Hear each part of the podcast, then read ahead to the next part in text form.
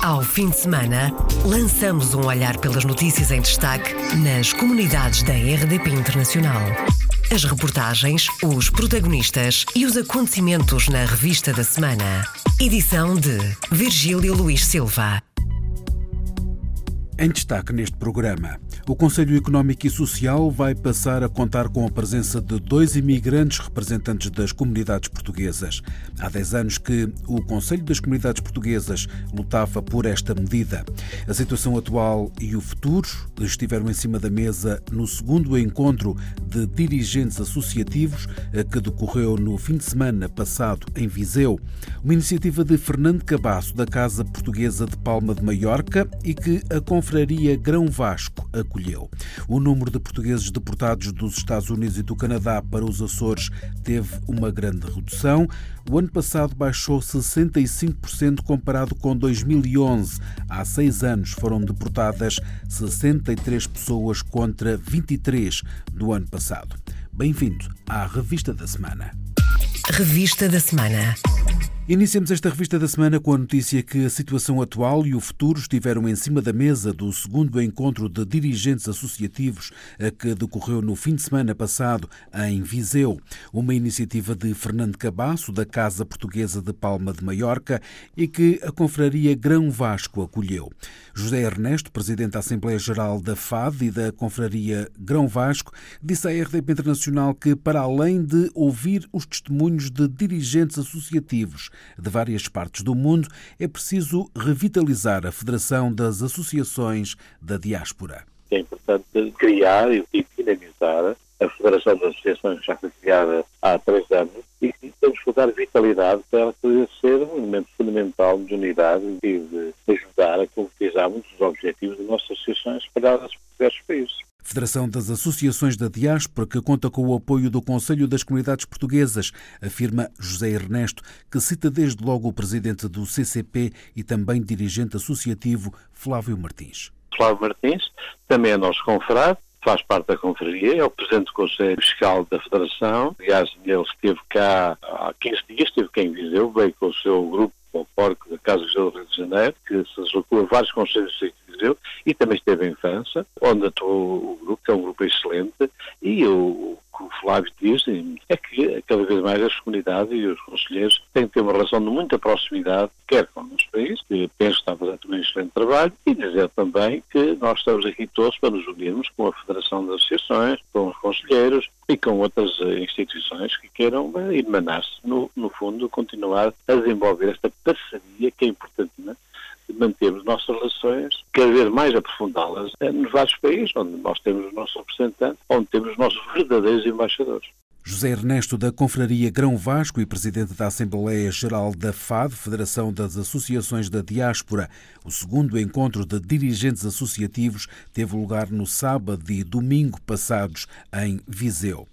A Ativa e a Comunidade Intermunicipal da região de Coimbra estão a acertar agulhas para que as empresas da região centro possam avançar para terras francesas. A Ativa é uma associação de autarcas franceses que pretende desenvolver uma rede de cooperação social cultural entre Portugal e a França. Hermano Sanches Ruivo, presidente da associação, esteve na quinta-feira da semana passada com o presidente da Comunidade Intermunicipal da região de Coimbra e explicou na IRDP Internacional que a visita de dois dias serviu para conhecer a realidade das empresas de oito cidades da região de Coimbra e deu exemplos do que pode ser feito. Desenvolver as ligações entre as câmaras francesas e portuguesas, através de tratados de cooperação, mas coisas muito concretas, não é tanto a questão das dimensões que podem ser algo mais consequente, mas as cooperações, quando, por exemplo, uma cidade como Penela ou Lausanne trabalham em áreas que têm a ver com com a natureza de desenvolvimento de todas as atividades,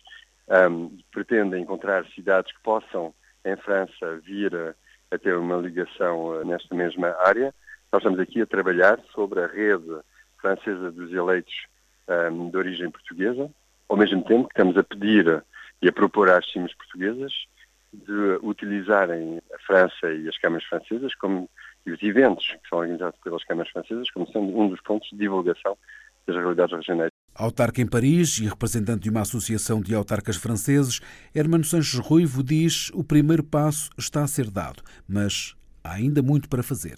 Facilitamos em França a vinda, a divulgação uh, das realidades das câmaras das regiões portuguesas, como é que depois uh, as mesmas câmaras portuguesas e regiões portuguesas podem acolher uma divulgação das câmaras francesas e uh, das regiões francesas. É o equilíbrio. Se conseguimos encontrar um número de cidades que estejam realmente nesse interesse, então depois também mais facilmente vamos contactar as, as, cidades francesas na nossa rede e dizer, ok, essas são as cidades portuguesas que estão interessadas, o que é que vocês acham e, e qual pode ser o vosso interesse? Hermano Sanches Ruivo, presidente da Ativa e vereador da Câmara de Paris. A Assembleia Constituinte venezuelana aprovou no final da semana passada, por unanimidade, o decreto do presidente Nicolás Maduro que dá poder à Assembleia para governar o país, tarefa até agora da exclusiva competência do Congresso. Precisamente à Venezuela, a ajuda humanitária não chega. Este foi um dos assuntos a par da situação dos presos políticos portugueses ou lusodescendentes que foram debatidos na sexta-feira da semana passada em Lisboa entre dois deputados do CDS e a porta-voz para as relações internacionais do Partido Voluntade Popular da Venezuela, partido liderado por Leopoldo López, um dos principais rostos da oposição. O deputado centrista Telmo Correia disse à RDP Internacional que pedido foi feito pela representante da oposição venezuelana pedido que ela nos deixou foi, sobretudo, de não esquecimento e de, de alinhamento e de ajuda da comunidade internacional àqueles que querem o regresso e querem eleições livres na, na Venezuela. Portanto, pedir, no fundo, que este alinhamento, que já existe hoje em dia, um alinhamento claro da comunidade internacional com os partidos democráticos, se mantenha e seja reforçado. Em segundo lugar, falámos, e isso parece-nos muito importante, até porque Lembro-lhe que o CDS até já fez uma pergunta recentemente, estamos ainda à espera da resposta ao Sr. Ministro dos Negócios Estrangeiros e pedimos que esse assunto seja até discutido na próxima Comissão Permanente, agora nos primeiros dias de setembro, sobre o plano de consciência, mas sobretudo, e falámos com ela sobre isso, porque aí se centrou muito a conversa, na questão dos presos políticos. Telmo Correia e as preocupações sobre a situação na Venezuela, incluindo a falta de direitos e condições básicas para os presos políticos perguntar ao governo português, porque nós não temos dados exatos nessa matéria, da existência dos presos políticos, exatamente aqueles que sejam ou portugueses ou lusodescendentes, e ela transmitiu-nos várias situações de cidadãos que, sendo portugueses ou lusodescendentes, logo à cabeça com o Vasco Costa, penso não me estar a enganar no nome que me foi transmitido ainda há pouco pela, pela, pela porta-voz do Vontade Popular, que tem sido uma figura emblemática e que é um português que está preso já há bastante tempo numa situação de saúde extremamente difícil, com problemas de saúde graves eh, e que não tem tido o mínimo de flexibilidade por parte das autoridades venezuelanas e, portanto, por aí é importante também reforçar a nossa preocupação e recebermos informação. De resto, nós recebemos mais alguma informação sobre outras situações e vamos receber mais ainda sobre situações de portugueses que estarão, unicamente por razões de consciência, detidos na Venezuela. Telmo Correia, deputado do CDS, depois de uma reunião com o representante do Partido Voluntade Popular, partido que faz parte da coligação da oposição na Venezuela. A abertura de corredores para que chegue a ajuda ao país é outra das grandes preocupações. Aquilo que pede a oposição, e que nos parece também muito importante e que vamos também eh, procurar, saber, falar com o governo português, ver o que é que a comunidade internacional pode fazer, é a existência de, de canais ou de corredores que permitam fazer chegar ajuda humanitária e bens de primeira necessidade, sobretudo medicamentos, às vezes a pessoas que estão com doenças graves e que não conseguem receber nenhum tipo de ajuda. É uma reivindicação da oposição eh, que exista essa possibilidade de abertura de ajuda humanitária, que vários países têm disponibilizado, países europeus como a Alemanha, a Inglaterra, a França, também os Estados Unidos da América do Norte, obviamente os países do Mercosul, que têm disponibilizado essa ajuda, mas que o governo venezuelano tem fechado as portas a que essa ajuda possa chegar a quem precisa dela. Nós temos, como ela nos lembrava e bem, pelo menos 200 mil razões para estarmos preocupados com a Venezuela. Declarações à RDP Internacional do deputado centrista Telmo Correia, que acompanha a situação na Venezuela e que tem pedido esclarecimentos ao governo português. No terreno, na Venezuela, no final da semana passada, 20 crianças armadas roubaram um supermercado na localidade de Lechérias. As crianças tinham entre 7 e 13 anos, de acordo com a imprensa local. Alguns adultos aproveitaram a situação e roubaram também alguns bens. O Conselho Económico e Social vai passar a contar com a presença de dois imigrantes representantes das comunidades portuguesas. Há 10 anos que o Conselho das Comunidades Portuguesas lutava por esta medida.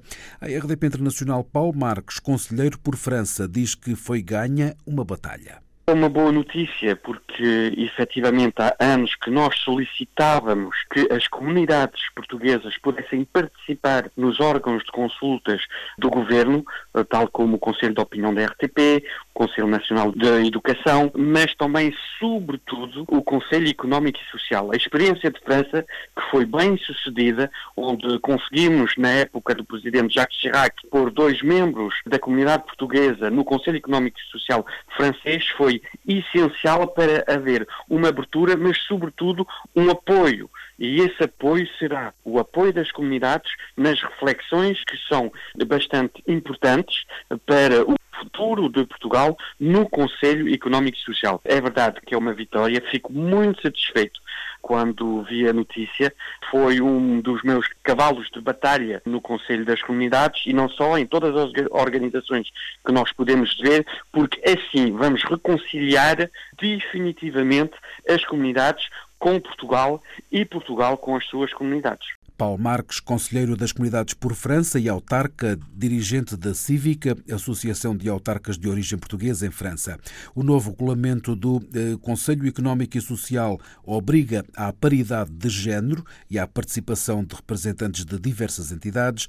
As novas regras foram publicadas na sexta-feira da semana passada. No prazo de dois meses, o Conselho Económico e Social vai ter a participação de dois representantes das comunidades portuguesas que vivam fora de Portugal. A cidade de Anadia homenageou os imigrantes com um memorial que foi inaugurado na terça-feira na Praça Visconde de Seabra, um monumento para homenagear todos os anadienses que se encontram nos quatro cantos do mundo, como explica a presidente da Câmara da Anadia, Maria Teresa Cardoso. Este memorial quer, sobretudo, prestar uma singela homenagem aos muitos imigrantes de muitas gerações já que partiram e que têm necessidade de continuar fora do nosso país, mas também um, um reconhecimento profundo ao trabalho que têm feito. Quando regressam ao nosso país e é este também um desafio que eu quero lançar aos imigrantes do meu Conselho, é que, enfim, o nosso Conselho está de portas abertas, o Conselho e o país precisa deles todos, precisa de que um dia possam regressar e também aqui construir a sua vida e, se possível, refazer também e encontrar aqui boas condições de vida. Um banco em pedra, uma mala em ferro forjado e uma folha de alumínio. A descrição do memorial ao imigrante da Anadia, da autoria do anadiense Fernando Jorge. A descrição foi feita à RDP Internacional pela presidente da Câmara da Anadia, Maria Teresa Cardoso. O banco onde tantas vezes esperava pelo transporte para sair, eh, enfim, para sair fora do país, a mala porque, enfim, desde sempre nos acompanhou e a carta que eh, hoje não tanto por carta, mais por mail e utilizando as redes sociais que comunicamos com os nossos familiares. Para além do simbolismo de cada uma destas peças, obviamente que as pessoas terão oportunidade, inclusivamente no banco, que ficará situado no, no, jardim principal da nossa cidade, terão oportunidade também de se poder sentar e de poder, enfim, uh, ler a pequena mensagem que estará escrita. A Presidente da Câmara da Anadia, Maria Teresa Cardoso, em declarações em RDP Internacional sobre o Memorial ao Imigrante que foi inaugurado na terça-feira na Praça Visconde de Seabra com a presença do Secretário de Estado das Comunidades Portuguesas, José Luís Carneiro. O número de portugueses deportados dos Estados Unidos e do Canadá para os Açores teve uma grande redução. O ano passado baixou 65% comparado com 2011. Há seis anos foram deportadas 63 pessoas contra 23 o ano passado. Este ano, até ao último domingo, foram deportados 16 açorianos da América do Norte. Paulo Teves, eh, diretor regional açoriano das comunidades, explica esta mudança. Há muito mais informação e nestes dois países houve mais imigrantes a naturalizarem-se houve uma maior consciencialização da importância da aquisição da nacionalidade. Evitar deportação. Houve um aumento da procura de informações, como é que se pode se naturalizar ou não. Porque há gente que está no, nos Estados Unidos, que é o, o, o país que, que, nós temos o maior número de deportações, que, uh, que, estão lá com o Legal Permanent Residence, ou seja, com, com, com o chamado cartão verde, e pensam que estão numa situação confortável. Estão legais, não, nem, não, se, quer, não se põe em, em, em causa. Mas esse, esse estatuto não lhe país evita a deportação. Isto quer dizer que as campanhas desenvolvidas nos últimos anos estão a dar frutos. Em 2011 cria-se um programa que é o Legal Program nos Estados Unidos e no Canadá. Foi de uma forma muito maciça, não apenas nessas organizações tradicionais de, de intervenção social, mas tudo o que era outras organizações culturais, sociais, desportivas, criativas, Irmandade do Espírito Santo e igrejas, falar sobre esse tema. Com cartazes, com panfletos, eh, com os requisitos, a dizer se está cá há X anos, se tem tal, tal, tal, pode pedir e deve pedir a naturalização, não perde a nacionalidade portuguesa. Paulo Teves, diretor regional das comunidades do governo dos Açores, mais imigrantes naturalizados nos Estados Unidos e no Canadá, menos cidadãos deportados para os Açores. Na maioria dos casos, os deportados encontravam-se ilegais ou foram acusados de atos criminosos. O governo dos Açores atribuiu subsídios superiores a 240 mil euros a 13 organizações nos Estados Unidos e no Canadá, mais de 240 mil euros nos últimos cinco anos a organizações que dão apoio à comunidade portuguesa? Numa perspectiva, primeiro, de se apoiar a integração dos açorianos emigrados e também apoiar principalmente algumas uh, frações da nossa comunidade que estejam em numa situação mais vulnerável. Estamos a falar da terceira idade, Estamos a falar, por exemplo, de, dos casos de deportação para os Açores, ou seja, há necessidade de se fazer um acompanhamento junto das nossas comunidades, principalmente em zonas com maior uh, dimensão. Porque estas são, digamos, as zonas onde temos uma maior comunidade, ainda por cima de primeira geração, ou seja, açorianos que saíram cá nos anos 60 e 70. Estamos a falar, por exemplo, de açorianos que têm problemas de solidão devido à explosão uh, demográfica e económica de certos uh, espaços, como por exemplo Toronto, que é uma cidade extremamente cara atualmente os filhos desses açorianos tiveram que se deslocar para outras cidades, o que fez com que esses açorianos, de alguma forma, tivessem mais alguma vulnerabilidade com acesso a alguns serviços. E essas organizações combatam um pouco essa solidão. Por isso é que têm centros de dia, para que eles passem o dia todo em atividades. Paulo Teves, do governo açoriano, diretor regional das comunidades. Os últimos censos norte-americanos indicam que há 1 milhão e 400 mil portugueses nos Estados Unidos. Estima-se que 70% são de origem açoriana. Quanto ao Canadá, oficialmente há perto de 430 mil portugueses e lusodescendentes, são números de 2011, mas calculam-se que existam cerca de 550 mil, a grande maioria na província do Ontário. Estima-se que entre 60% a 70% sejam de origem açoriana. Na quarta-feira, o tufão Ato passou por Macau e deixou um rastro de destruição. Foram os ventos mais fortes dos últimos 50 anos no território.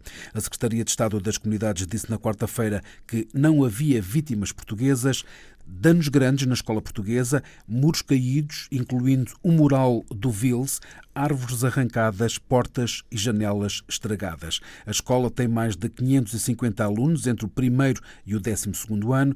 Na cidade, um rastro de destruição. Como é natural nestas situações, com o passar das horas, o número de vítimas vai sendo atualizado, até porque há zonas que ficaram submersas. André II jornalista da Rádio Macau, disse que a escola portuguesa não escapou à fúria da natureza. A escola portuguesa sofreu alguns danos também, como aquela zona onde está inserida, que é uma zona mais central, como um pouco o que se passou em toda a cidade, a zona do Porto Interior, que é uma zona mais ao nível do mar, foi a mais atingida pelas cheias e, de facto, houve zonas que ficaram completamente submersas, 2, 3 metros de altura, viram-se carros a apoiar, viram-se pessoas a tentar sair uh, das suas casas completamente inundadas. Aliás, duas das pessoas que morreram foi precisamente numa cave, numa, numa casa na zona do Porto Interior, que hum, não conseguiram sair, ficaram retidas na cave e, e acabaram por falecer nessas, nessas condições. Estou em Macau há quatro anos, foi um cenário que nunca tinha presenciado. Pela primeira vez em 18 anos foi hasteado o sinal 10 eh, de tufão. Viveram-se momentos muito complicados. O tufão Ato, que passou na quarta-feira pelo território de Macau, fez nove mortos e 244 feridos. Os serviços de saúde macaenses corrigiram na sexta-feira a informação de que quatro portugueses teriam ficado feridos sem gravidade devido à passagem do tufão. Segundo os serviços de saúde de Macau, os quatro portugueses turistas deslocaram-se ao hospital por motivos não relacionados com com o tufão por doença súbita, não se tratando de acidente ou de ferimentos. Não há, até ao momento de fecho desta edição da Revista da Semana, registro de portugueses feridos devido ao tufão, que foi o mais forte nos últimos 50 anos.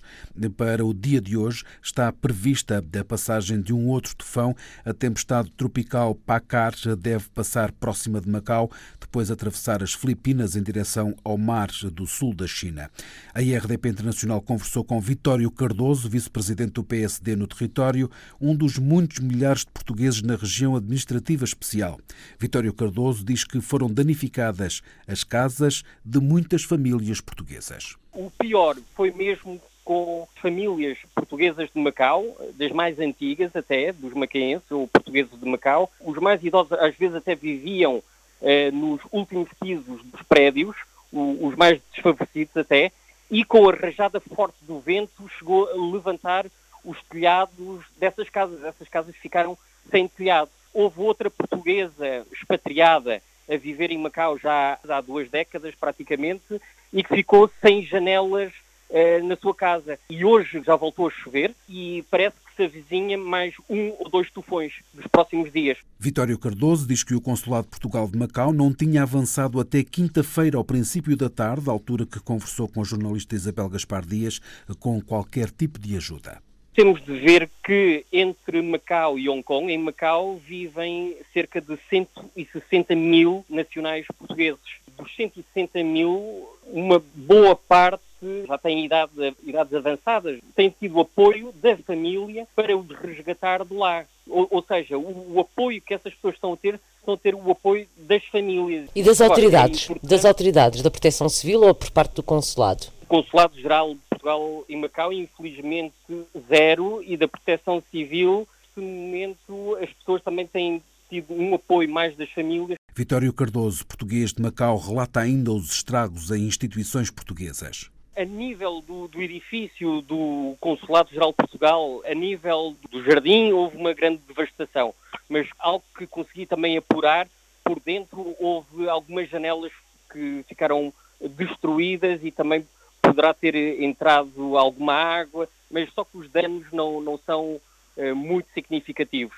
Mais significativos com a Escola Portuguesa de Macau, em que praticamente dois muros foram mandados abaixo, eh, além de, da força do vento ter destruído um pouco mais as instalações por dentro. Vitório Cardoso, vice-presidente do PSD em Macau, em declarações à RDP Internacional.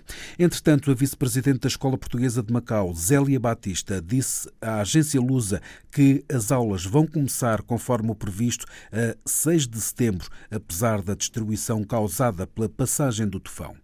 Sim, vai, vai começar no dia 6 de setembro, porque nós vamos conseguir preparar tudo para uh, que se inicie nesse dia. Não, os alunos po podem não ter todas as comodidades que, que costumavam ter, algumas zonas, uh, por exemplo, esses jardins vão, ser, vão ficar vedados, mas uh, tudo que tem a ver com a sala de aula e os pátios de recreio Uh, sim.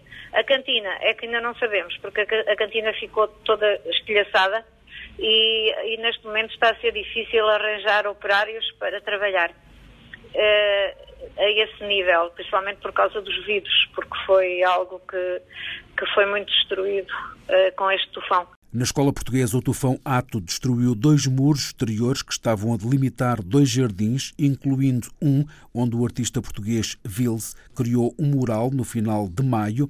Zélia Batista deixou ainda uma palavra de agradecimento aos pais e alunos eh, que se mostraram solidários com a escola e manifestaram disponibilidade para ajudar no que fosse necessário.